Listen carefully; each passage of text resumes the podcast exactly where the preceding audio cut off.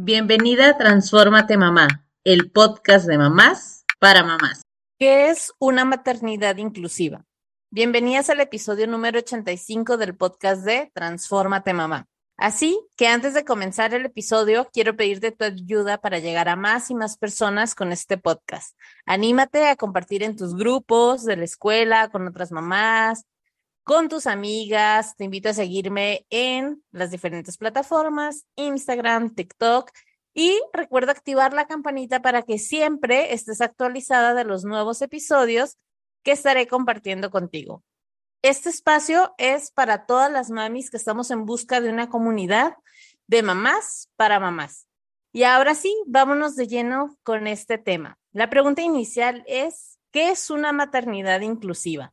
Ya que cada día es mucho más sonada la palabra de inclusión, que si el lenguaje, que los lugares, que las escuelas, pero ¿habías escuchado la maternidad inclusiva? Inclusión es lograr que todas las personas, individuos o grupos podamos tener las mismas posibilidades y oportunidades para realizarnos, más allá de nuestras características, nuestras habilidades, discapacidades, nuestra cultura o nuestras necesidades.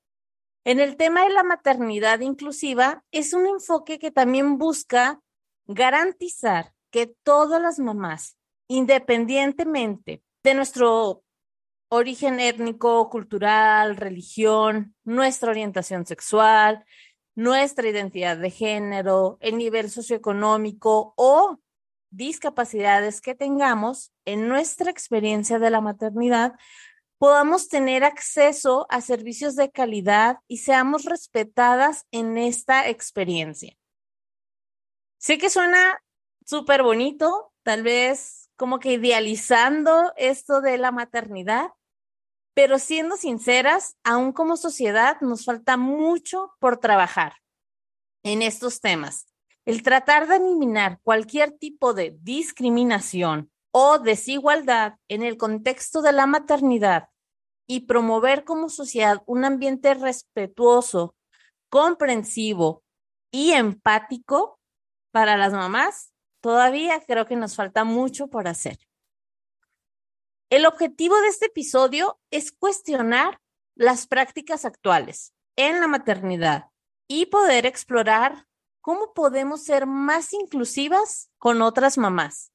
No, no se trata de que juzguemos las decisiones de otras mamás, sino que nos demos el tiempo también de conocer sus razones. Ok, algunos de los aspectos más comunes que llegan a influir en la experiencia de, de las diferentes mujeres en el tema de la, de la maternidad, que este tema ya lo hemos abordado en varios episodios, son las expectativas sociales y culturales. Es decir, todo aquello que se piensa que podemos alcanzar o conseguir de nuestro rol como mamá.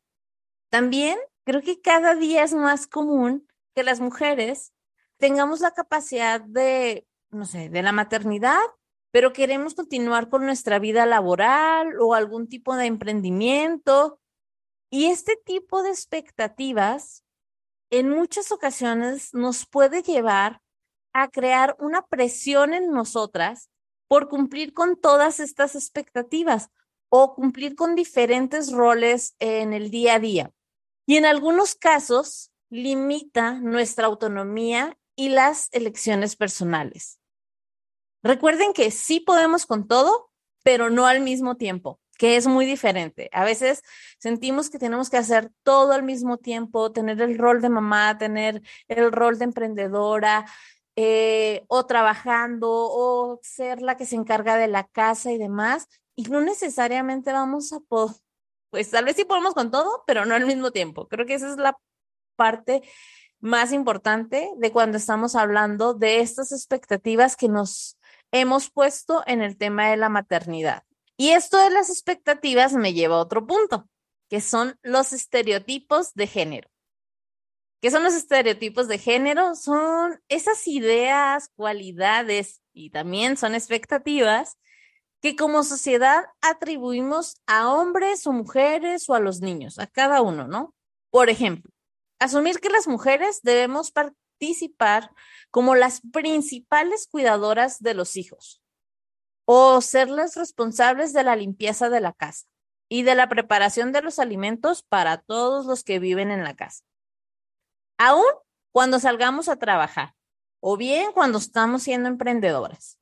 Y estas expectativas de género también están más marcadas en algunas partes del mundo. Sé que hay lugares donde, claro, eh, ya las mujeres dicen, pues si salgo a trabajar, prefiero tener a alguien que me ayude en casa porque pues no puedo con todo. Pero en algunas partes todavía estas, estos roles de género, estas expectativas, sí están mucho más marcadas en lo que debe hacer un hombre y en lo que debe hacer una mujer, por ejemplo, ¿no? Dejando de lado la posibilidad de perseguir tal vez nuestra carrera profesional o tener un equilibrio en nuestros diferentes roles. También la discriminación y los estigmas por ser de alguna religión, de algún grupo étnico, las mujeres de la comunidad LGBT más, las madres que tienen algún tipo de discapacidad pueden enfrentarse a estos contextos de discriminación, lo que claramente afecta a nuestra experiencia en la maternidad o en algunos casos en el acceso a servicios de atención médica. En el episodio número 27, con el tema de violencia obstétrica, nuestra invitada Eva Margarita nos fue compartiendo diferentes experiencias de lo que trata la violencia obstétrica. Y algunas de nosotros íbamos compartiendo cómo fue nuestro parto, eh, que nosotros habíamos sentido que había sido respetado y demás.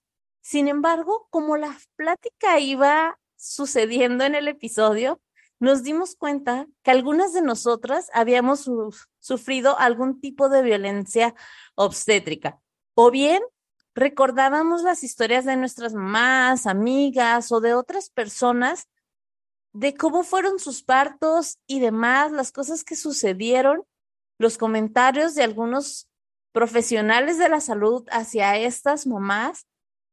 Y sin duda, te invito a que escuches ese episodio porque te vas a dar cuenta cómo a veces hemos normalizado comentarios que recibimos por parte de profesionales de la salud al momento de llevar todo nuestro proceso del embarazo, del parto y del, posparto. Y cómo esto puede estar siendo también, aparte de un tipo de violencia, un tipo de discriminación y creando más estigmas en cuanto a lo que es eh, los partos. Y claro que esto, si no es un parto respetado, puede provocar en nosotros algún tipo de trauma o de sentir que no fue lo que nosotros esperábamos o lo que creíamos que podía haber sido un parto. No sé si ustedes han pasado o en sus partos, eh, si sufrieron algún tipo de violencia, pero las invito a escuchar el episodio número 27 porque ahí van a poder cuestionar un poco más este tema en particular. Ahora bien, otros aspectos que influyen en nuestra experiencia como madres es el tema de la lactancia materna. Si bien la lactancia materna es súper beneficiosa para las mujeres y para nuestros bebés, la presión que en ocasiones se ejerce para amamantar puede crear una sensación de culpa o de fracaso en aquellas madres que no podemos o no pudimos o elegimos no amamantar. Sin duda, el contar con más información, la necesaria, para saber que la lactancia sí es buenísima, pero sin culpas. Y hay un libro que es de Esther Vivas, que les recomiendo mucho porque dedica todo un capítulo al tema de la lactancia materna o de cómo alimentar a nuestros hijos y cuestionar todas estas ideas.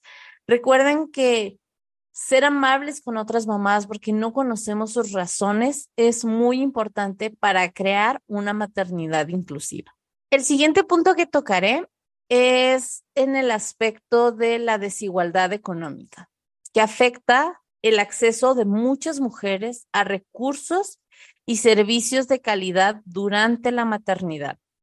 En la mayoría de ocasiones, las mujeres con menos recursos pueden tener mayores dificultades para acceder a una atención médica o alimentaciones nutritivas.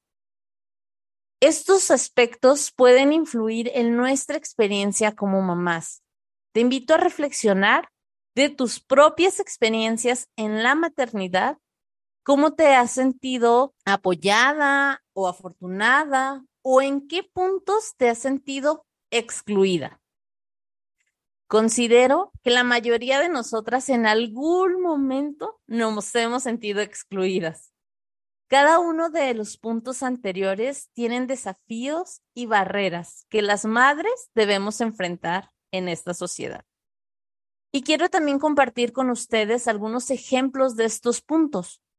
En el tema de acceso a la atención médica de calidad, por ejemplo, las mujeres que viven en comunidades marginadas o con bajos recursos pueden tener dificultades para el acceso a servicios médicos de calidad durante el embarazo, el parto y el posparto. Aparte que no existe una cultura tal vez de este seguimiento médico, lo dejan al final, ¿no? Ya que llegan tal vez los dolores de parto.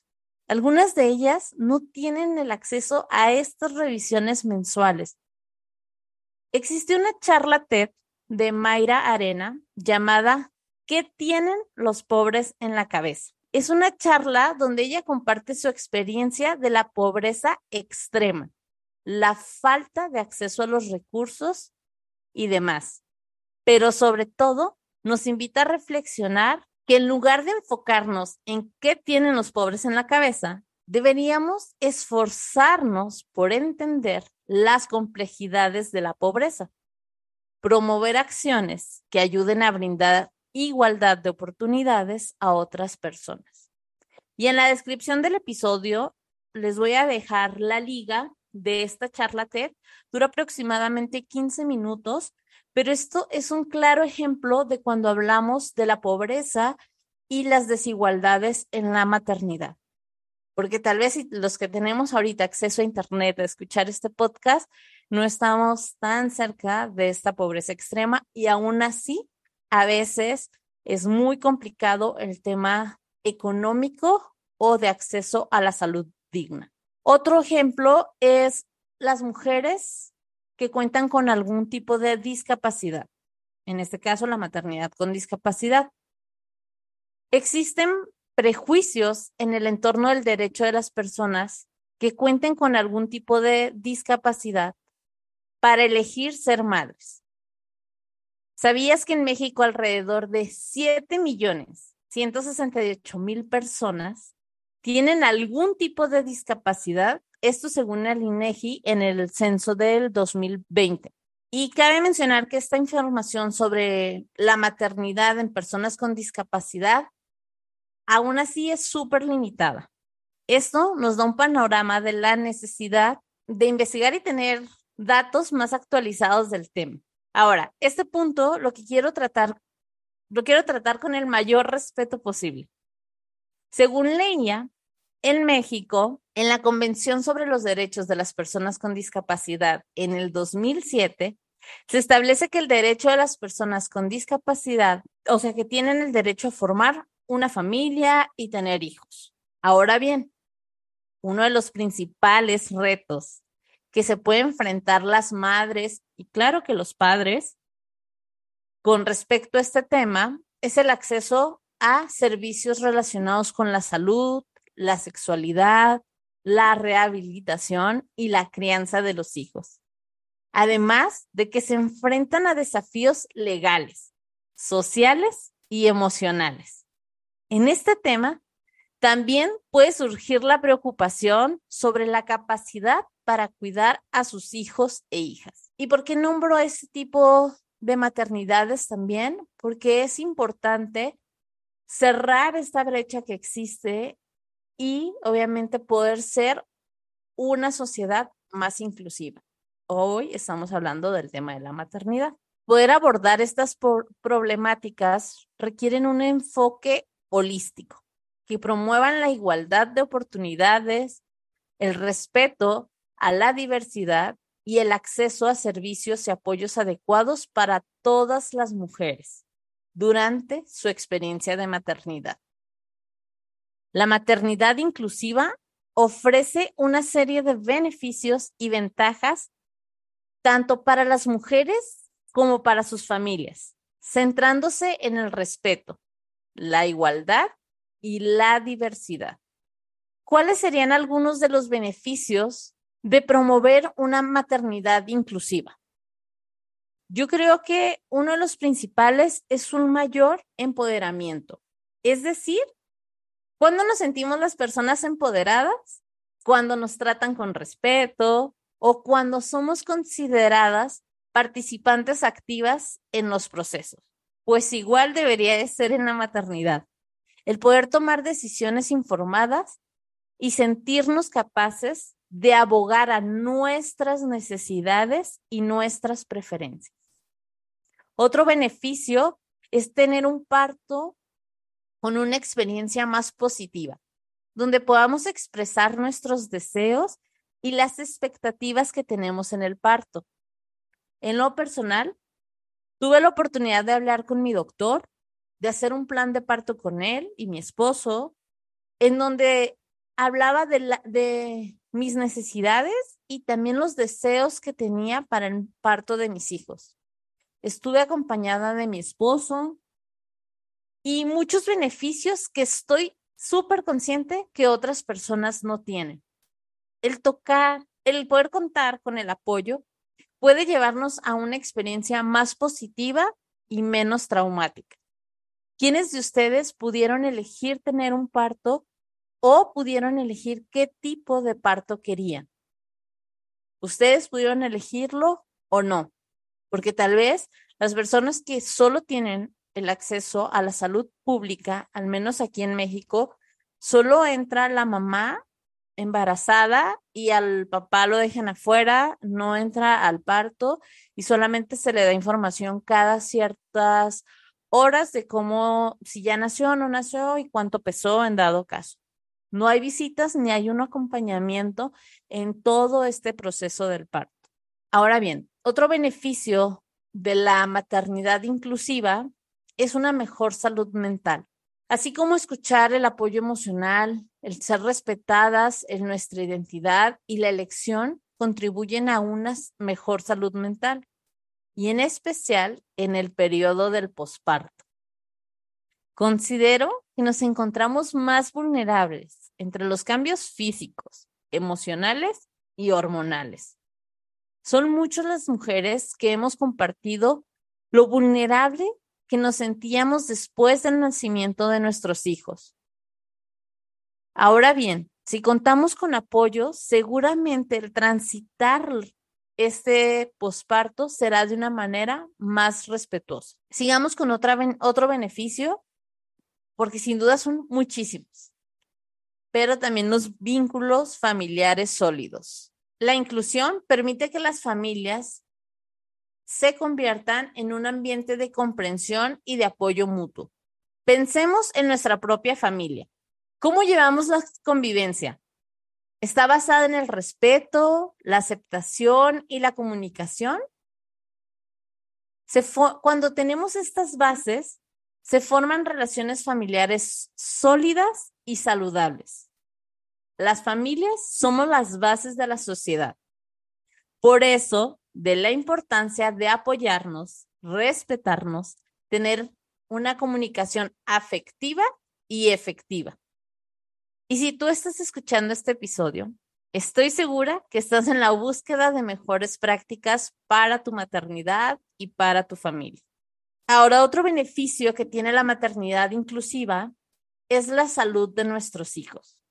Cuando nosotros recibimos apoyo y los cuidados adecuados durante el embarazo, el parto, el posparto, es una manera en que podemos estar cuidando a nuestro bebé.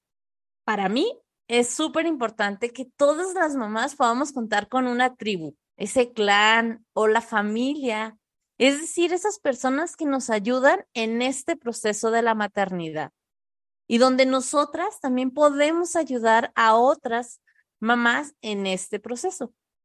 Sin dudar, esto tiene muchos beneficios en nuestra salud, en nuestro bienestar.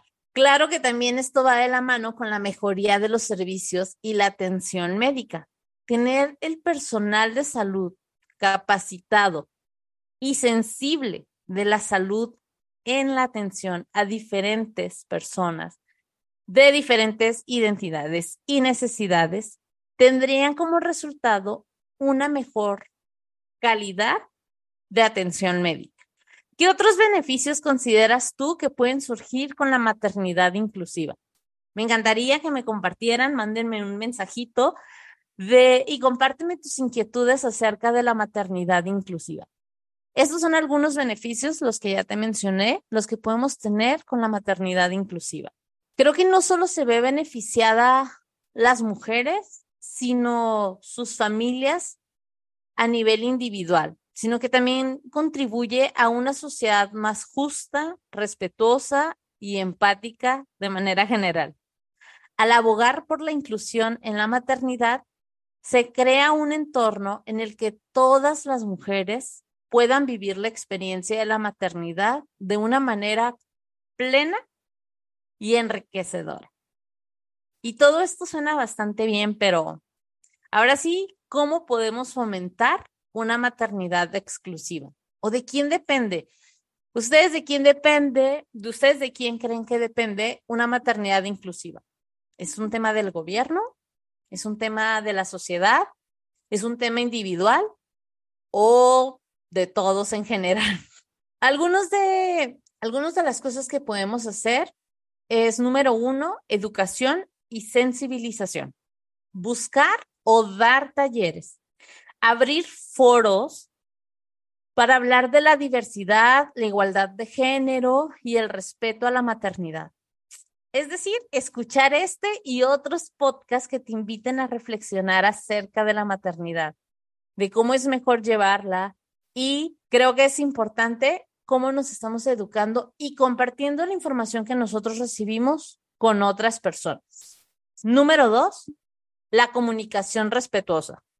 Y no solo entre mamás, sino también es una invitación para los profesionales de la salud a escuchar activamente las necesidades y las preferencias de las mamás. Número tres, espacios de apoyo inclusivos. Crear grupos de apoyo, comunidades, ya sean en línea o de manera presencial, para que nosotras como mamás podamos compartir nuestras, nuestras experiencias sin temor al juicio. Recuerdo que en el episodio de la no maternidad, donde nos compartían que existía como un grupo donde ellas compartían sus diferentes vivencias en este tema de la no maternidad y cómo promovían una escucha activa sin necesidad de tener que dar un juicio o una opinión, querer dar recomendaciones a la otra persona, porque es muy importante también respetar en qué momento está la otra persona, si quiere consejo o no quiere consejo.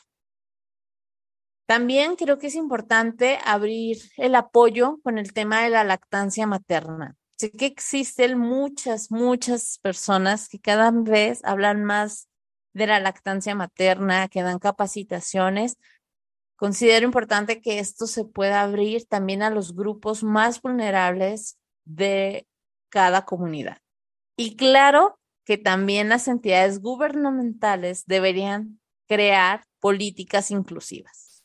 ¿Qué otras prácticas tú consideras que ayudan a fomentar una maternidad inclusiva. Promover la inclusión en la maternidad es un esfuerzo continuo que requiere la participación de todos, desde profesionales de la salud hasta familiares y comunidades.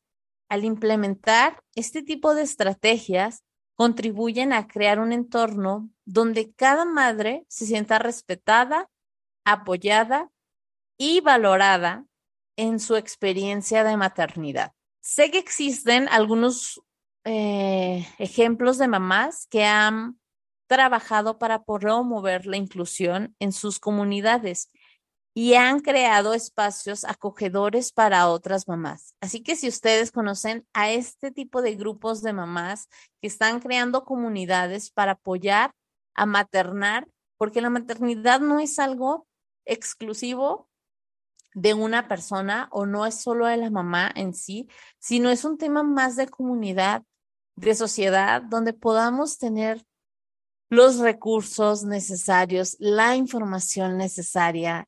La información nos da muchísimo poder y a veces creemos que porque nosotros ya tenemos esta información, ya todos lo saben. Entonces, me parece bastante importante abrir este tipo de foros, de cuestionarnos de qué tan inclusiva es la maternidad en nuestro entorno, qué tanto abrimos esta clase de foros o de conversaciones con otras mamás acerca de las necesidades que se pueden tener, siempre desde el respeto. Considero yo que es importante, como lo decía, aprender a escuchar sin juzgar. Cada quien tiene diferentes razones para llevar la maternidad en la manera que lo lleva. Y a veces caemos mucho en esto de juzgar a otras mamás porque no están lactando, por cómo decidieron dormir con los hijos, sus rutinas y demás. Entonces, creo que al final, cuando hablamos de inclusión, es muy importante comenzar con nosotras mismas desde nuestro lenguaje, nuestra manera de compartir, de escuchar activamente a otras mamás, ser capaces de ayudar también con nuestra información a otras mamás. Y bueno, este es el tema de maternidad inclusiva. Es cortito, sin duda.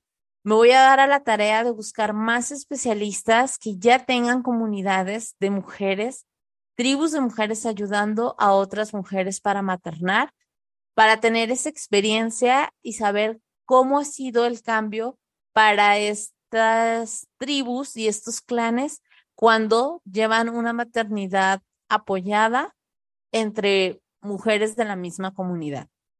Gracias por escuchar este episodio. Si te gustó, te pido que lo califiques con cinco estrellas y lo compartas con otras mamás. Te invito a seguirme en Instagram en arroba mamá y escucharme la próxima semana en otro episodio del podcast de mamás para mamás. Transfórmate mamá.